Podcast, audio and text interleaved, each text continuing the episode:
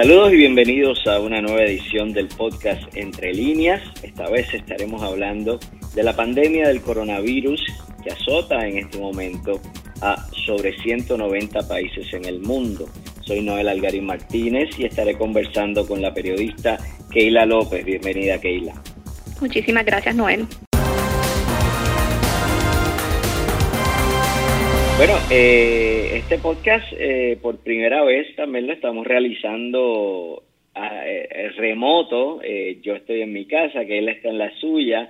Tenemos a la compañera Neidy en el estudio, quien, quien es la que nos está asistiendo en la grabación.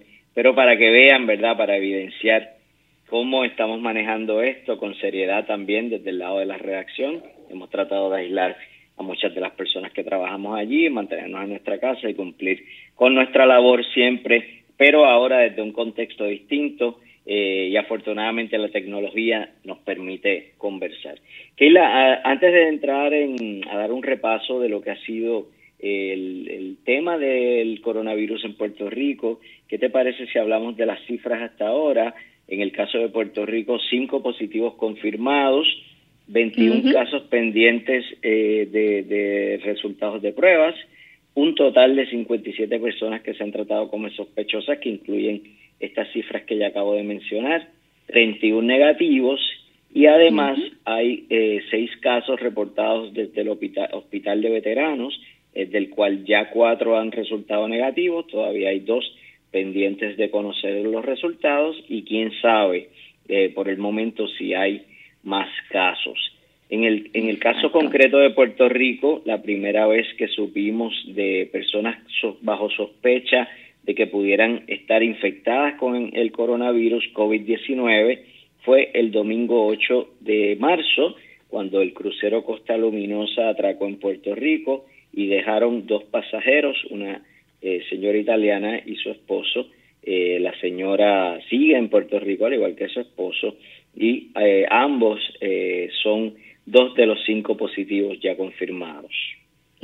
Desde el domingo que se informó esa quinta eh, prueba que dio positivo, hemos estado con unas cifras muy similares, ¿no? Desde la semana pasada. Ese domingo 8 fue que todo comenzó, cuando nos llega información de que una turista italiana tenía síntomas asociados al COVID-19 que se que desembarcó de un crucero que llegó hasta el muelle de San Juan, pero la eh, tripulación y el equipo médico de ese crucero no la identificó como un caso sospechoso de coronavirus, sino que la habían diagnosticado eh, pulmonía y no fue hasta que es trasladada al, al hospital Ashford en el condado que los médicos puertorriqueños identifican que sí es un caso que debería hacerse la prueba de, de COVID-19 y como tú mismo dices, ¿no? desde entonces hemos tenido toda una saga ¿no? de casos sospechosos eh, que han estado llegando a la isla, particularmente desde cruceros eh, o personas que han estado viajando a países en los que se han reportado eh, contagios con el COVID-19 y pues al día de hoy tenemos esas 57 pruebas que se han realizado que para los expertos locales no son suficientes eh, y pues llevamos días en el nuevo día reportando de esos reclamos que está haciendo la clase médica que para la magnitud de la emergencia a nivel mundial en Puerto Rico por ser un territorio de Estados Unidos, también se ha dado la situación en Estados Unidos, el ritmo de pruebas es muy lento. Definitivo, eh, Keila, eh, ya mencionamos dos, dos casos que fueron las personas que llegaron a este crucero. Tenemos una persona del área de Mayagüez, una mujer que viajó a Nueva York y dio positivo a su regreso a coronavirus. Eh, luego tenemos un, otra persona que fue eh, trasladado de un crucero a un hospital en Mayagüez. Eh, esta persona también no, es residente, pero es tratada acá y acá recibe el diagnóstico de positivo. Y luego está el caso de, del residente y es un, un, paciente que estaba siendo tratado por el doctor Cabanillas. él públicamente habló de que por favor se le hiciera las pruebas a este paciente finalmente se le hacen y este señor también arroja positivo y se cree, ¿verdad? Se cree que eh, fue infectado eh, por una hija que viajaba a Estados Unidos, a Chicago concretamente. Así que estos son, este es el cuadro de los cinco positivos que tenemos en Puerto Rico. Keila, tú has estado desde el principio manejando la información relacionada a la pandemia y su efecto a nivel local. Muchas cosas han pasado, entre ellas eh, el aumento, por supuesto, en, casos de personas que presentan síntomas que podían ser compatibles con los que con los que son eh, del coronavirus, que es una tos seca, fiebre eh, y una fatiga inusual en, en, las personas. aparte de esto, también ha ocurrido otras cosas a nivel de, de la respuesta gubernamental. La gobernadora despidió en medio de, de todo esto al secretario de Salud eh, Rafael Rodríguez, ahora mismo hay una persona interina en lo que se nombra alguien en propiedad. ¿Cómo evalúas tú lo que ha sido la respuesta de las autoridades puertorriqueñas? ya obviamente mencionaste la lentitud al administrar las pruebas. ¿Qué más podrías ampliar y, y, añadir? Sí, es un poco sorprendente pensar que llevamos 11 días en esto, eh, muy poco tiempo no para todo lo que ha sucedido. Eh, y sí ha habido muchos tropiezos que han sido señalados en cuanto a lo que es la respuesta del gobierno, particularmente eh, lo que tiene que ver con la identificación de posibles contagios. nos hemos enfocado mucho en este tema y en estos pacientes desde precisamente ese domingo 8, cuando llega la turista italiana con su esposo, pero desde semanas antes había médicos locales eh, anunciando y alertando que tenían pacientes en los hospitales con síntomas que pudiesen estar asociados con el coronavirus, pero como las personas no cumplían con el requisito de haber viajado al extranjero o haber estado en contacto con personas eh, diagnosticadas oficialmente con el virus, pues no se les realizaban las pruebas. De modo que al punto en que hemos llegado todavía hay cierta incertidumbre en torno a desde cuándo eh, realmente este virus pudo haber llegado a Puerto Rico. Eh, como bien dijiste, en medio de, todo lo que ha sucedido el pasado viernes, precisamente el mismo día en que se confirma el primer caso positivo de COVID-19, la gobernadora le solicitó la renuncia al secretario de Salud, quien durante toda la semana pasada eh, repetía que los resultados iban a estar listos en 24 a 48 horas, el laboratorio del Departamento de Salud, el Laboratorio de Salud Pública y Bioseguridad, iba a estar capacitado para realizar las pruebas. Eh, a veces decía que estaría listo en dos días, a veces decía que estaría listo en dos semanas, que quien iba a hacer las pruebas era CDC en Puerto Rico, los Centros para el Control y Prevención de Enfermedades. Así que esa, eh, esas contradicciones en lo que es la información que se le lleva al público han abonado muchísimo a esta incertidumbre en que, en que vivimos eh, y que pues al momento de hoy pues haya muchos cuestionamientos sobre la manera en que el gobierno ha atendido los casos sospechosos, en la manera en que el gobierno controla lo que es quién eh, recibe la prueba diagnóstica y quién no. Eh, y también son unos cuestionamientos que se están haciendo a nivel de todos los Estados Unidos. Muchos gobernadores, particularmente recuerdo en estos momentos el de Nueva York y el de California, le han reclamado al gobierno federal y a los Centros para el Control y Prevención de Enfermedades que, liberalicen, que liberen el, o flexibilicen de alguna manera los requisitos, que permitan que más laboratorios, que más estados puedan hacer la prueba, porque esa es una de las um, guías de la Organización Mundial de la Salud, que se haga pruebas a todo el mundo para saber eh, a ciencia cierta la magnitud de, de lo que ya es una pandemia. Eh, eh, eso es importante, ¿verdad? Porque no es un, no es un asunto exclusivo de Puerto Rico que, que los que estamos sufriendo esta falta de, pruebas y de resultados eh, a un ritmo mucho más rápido. Estados Unidos también eh, está pasando lo mismo y ha habido eh, numerosos señalamientos, ya mencionaste a, a, los mandatarios en Nueva York, California. o sea que es, es, un tema que nosotros como territorio de Estados Unidos también nos estamos viendo impactados por esa respuesta del, del, gobierno de Trump. Trump en un principio fue bastante eh, dudó mucho de, esta pandemia y no y decía constantemente que la gente muere más gente por por influenza que, por lo que está eh, lo que estaba muriendo eh, por el coronavirus pero aparentemente ya entró en razón y está tomando medidas un poquito más severas o se está viendo más acción en, en, en lo que en lo que está decidiendo en torno a cómo manejar esta pandemia en Estados Unidos. Los números siguen creciendo. Vamos a hablar de, de lo que son los números globales. Eh, si te parece, Keila, ya son sobre 201 mil personas eh, contagiadas con coronavirus en el, en el mundo. Este virus eh, se conoció desde finales de diciembre en China, en la localidad de Wuhan, y de ahí en adelante ha, ha ido esparciéndose por todo el mundo. En China los casos son poco más de 80 mil y las muertes ya suman más de 3.200. Sin embargo, han comenzado a estabilizar la situación. No es el caso entonces de Italia, que es el segundo país en la lista, con sobre 31.500 casos de personas contagiadas con coronavirus y 2.500 muertes, eh, un poquito más de 2.500. Tercero en la lista está Irán, con sobre 17.000 contagiados y sobre 1.100 muertos, y España, que es otro país europeo que también el ritmo de contagio ha acelerado dramáticamente y, tiene consternadas a las autoridades salubristas de ese país, ya tiene sobre 13.700 casos y 598 muertes. Este podcast lo estamos grabando el miércoles 18 eh, de marzo para, para, cuestión de contextualizar, ¿verdad? Por eso las cifras, estas son las cifras al momento. En Estados Unidos ya se aproximan los contagios a 6.000 sobre 5.800 y las muertes ya superan las 100 al tiempo que grabamos este podcast, insisto, son 107 muertes. Eh, Keila, otra persona que además de Rafael Rodríguez, quien ya sale de su cargo, eh, que ha estado bastante señalada en este proceso es la epidemióloga del Estado, Carmen de Seda. Eh, ayer, eh, el martes, en la, en la rueda de prensa del gobierno, ella siempre había estado, no estuvo en la rueda de prensa del Task Force. ¿Sabes algo sobre ella, su desempeño, cómo se le está mirando desde dentro del gobierno? Su presencia en estas conferencias de prensa ha sido esporádica, de hecho, cuando inició la emergencia, no, la semana pasada, ella ni siquiera estaba en Puerto Rico. Eh, en su momento pues se dieron versiones contradictorias sobre dónde estaba.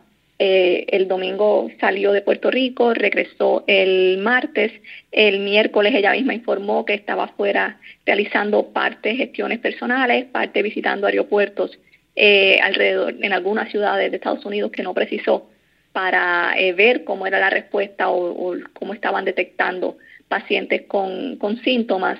Y desde entonces quizás ha acudido como a tres o cuatro conferencias de prensa eh, y sus explicaciones en ocasiones sobre las medidas que se deben tomar para manejar esta um, infección han sido contradictorias. Así que sí, en efecto ha sido muy cuestionada, eh, particularmente porque eh, se limita ¿no? a, lo que son estas guías que establece el CDC sin tomar en cuenta que es una infección que está eh, evolucionando rápidamente, que hay mucho que no sabemos de este virus y eh, el mensaje no necesariamente tranquiliza al pueblo. Que, que la quiero aclarar al principio del podcast, hablé de, de más de 190 mil países con, con, con con pacientes o con personas con coronavirus es sobre 160, así que enmiendo esa cifra que mencioné al principio. Otra de las cosas Hablando de los países, ¿no? Que mencionaste ahorita, Italia, eh, que pues eh, eh, se ha convertido en, en el símbolo, ¿no? De, de, lo que es el colapso de los sistemas de salud. no hemos tocado todavía, ¿no? Con una de las medidas que se tomó en el gobierno ha sido decretar un toque de queda que ahora mismo pues estamos bajo bajo ese toque de queda que decretó la gobernadora el domingo para evitar que en Puerto Rico suceda lo que pasó en Italia, eh, que aunque en la región norte se, se declaró, eh, se le recomendaba a la gente el aislamiento social, se ordenó que se mantuvieran en sus casas, no hicieron caso y la infección se regó de una manera exponencial y ya los sistemas de salud no dan abasto en ese país y una y otra vez el gobierno local reitera que no quieren que eso suceda, a pesar de que en estos momentos no estamos claros sobre cuál es la capacidad real de nuestros hospitales. Eh, el gobierno no ha dado cifras o información precisa, por ejemplo, de cuántas camas habría disponible, de cuántos ventiladores tenemos, ya que uno de los tratamientos no para las personas de casos más severos es ponerlos en ventiladores mecánicos porque presentan una dificultad respiratoria severa. De hecho, eh, eh, eh, eso, eso, eso debemos presumir o suponer que viendo lo que ha pasado en los pasados años en Puerto Rico con la clase médica, la fuga de muchos médicos que se van al exterior ante las condiciones difíciles para establecer sus prácticas en Puerto Rico. Si tuviésemos una situación que se nos sale de control como Italia, no, no, es arriesgado suponer que nos podríamos colapsar y los hospitales no podrían dar abasto para y los médicos para atender esta situación, así que que en efecto es, es un problema un problema que tenemos que atender con urgencia y ahí en parte la, la medida de la gobernadora, como bien dices. Eh, Keila, una de las cosas que se pregunta la gente quizás es, eh, luego del, del último día del mes de marzo, ¿qué va a pasar? Que es cuando se supone se levanta este toque de queda eh, del gobierno. Sí, bueno, allá hay muchas personas, hay diferentes eh, profesionales de la salud eh, mencionando que 14 días de toque de queda no sería suficiente para detener o hacer eh, un impacto real en lo que sea la transmisión en Puerto Rico, a pesar de que el gobierno niega que tengamos transmisión comunitaria, ya que eh, se argumenta que los casos positivos que tenemos en la isla han sido importados y, y pues que por lo tanto no se está dando esa transmisión de persona a persona en la isla. Eh, es incierto todavía qué va a suceder después del 30 de marzo, que es el día que vence la orden ejecutiva que firmó la gobernadora el domingo. Sin embargo, tanto la gobernadora Wanda Vázquez como el secretario designado de Estado, Elmer Román, han mencionado los últimos días que no se descarta eh, tanto fortalecer la orden del toque de queda en estas dos semanas o extenderla más allá del 30 de marzo, de acuerdo a cómo eh, se dé el ritmo de contagios, a cómo vayan eh, recibiendo los resultados de las pruebas diagnósticas y cómo se comporta el pueblo, si acatan o no eh, esta orden para mantenerse eh, aislado y, y, no transmitir o no enfermarse, particularmente no enfermar a los adultos mayores, que son las poblaciones más vulnerables. Importante señalar en torno a esto del toque de queda, eh, el país básicamente está paralizado, no hay escuelas, eh, no hay comercios abiertos que no tengan que ver con, eh, por ejemplo, el, el, el suplido de, de alimentos, eh, farmacias, eh, otras, otros comercios que vendan equipos que se considere de, de, primera necesidad en este momento y se le ha pedido a los ciudadanos que se queden en sus casas. Solo hay una ventana para acudir a comprar eh, alimentos y, y, y, estas otras cosas que he mencionado entre eh, 5 de la mañana a 9 de la noche. Y preocupa las imágenes que hemos estado viendo en los últimos días de los supermercados abarrotados. Eh, pues ahí no se está manteniendo ese distanciamiento social que estamos esperando. La gente pues sí necesita acudir a, los comercios para abastecerse, eso es más que entendible, pero eh, preocupa. Eh, se ven esas largas filas en algunos establecimientos, eh, se ven los supermercados llenos, las farmacias, así que pues desconocemos qué va a suceder en los próximos días. Sin duda, eh, Puerto Rico entonces queda pendiente a, ver cómo se, se, desarrolla esta el, el manejo de, de, esta pandemia acá a nivel local. En Estados Unidos el presidente Trump está hablando de una serie de estímulos para ayudar a los ciudadanos porque el costo económico de esto evidentemente ya está siendo bastante alto. Trump, que hablaba al principio de cómo un poco fue cambiando su discurso de esto no es importante, esto lo podemos lo podemos manejar, ya está hablando de que esto se pueda extender hasta julio, agosto y posiblemente sus cálculos o los que les estén dando sus asesores se estén quedando cortos. Así que en el interim, eh, Keila, importante, ¿verdad? Eh, si nos puedes mencionar algunas de esas medidas que puede tomar un ciudadano común y corriente para evitar la propagación del virus, algunos de esos consejos que han estado mencionándose constantemente en las pasadas semanas. Claro que sí, el principal es el lavado de manos constante. Es importante que se lave las manos con abundante agua, jabón durante al menos 20 segundos, eh, por al frente, por atrás, los dedos, no olvidemos los pulgares, completo, de, mo de modo que se pueda eh, eh, sacar el virus, ¿no? que posiblemente hayan tocado si es que han tenido contacto con una persona infectada. Eh, de no tener acceso a, agua y jabón, se pueden utilizar desinfectantes en, en, gel, los conocidos hand sanitizers, que tengan por lo menos una concentración de 60% de alcohol eh, y usar suficiente para que las manos estén eh, mojadas, no por al menos 10 segundos, que no sea que se absorba inmediatamente en las manos, sino que pues lo tenga un rato para realmente asegurarse que hay una desinfección.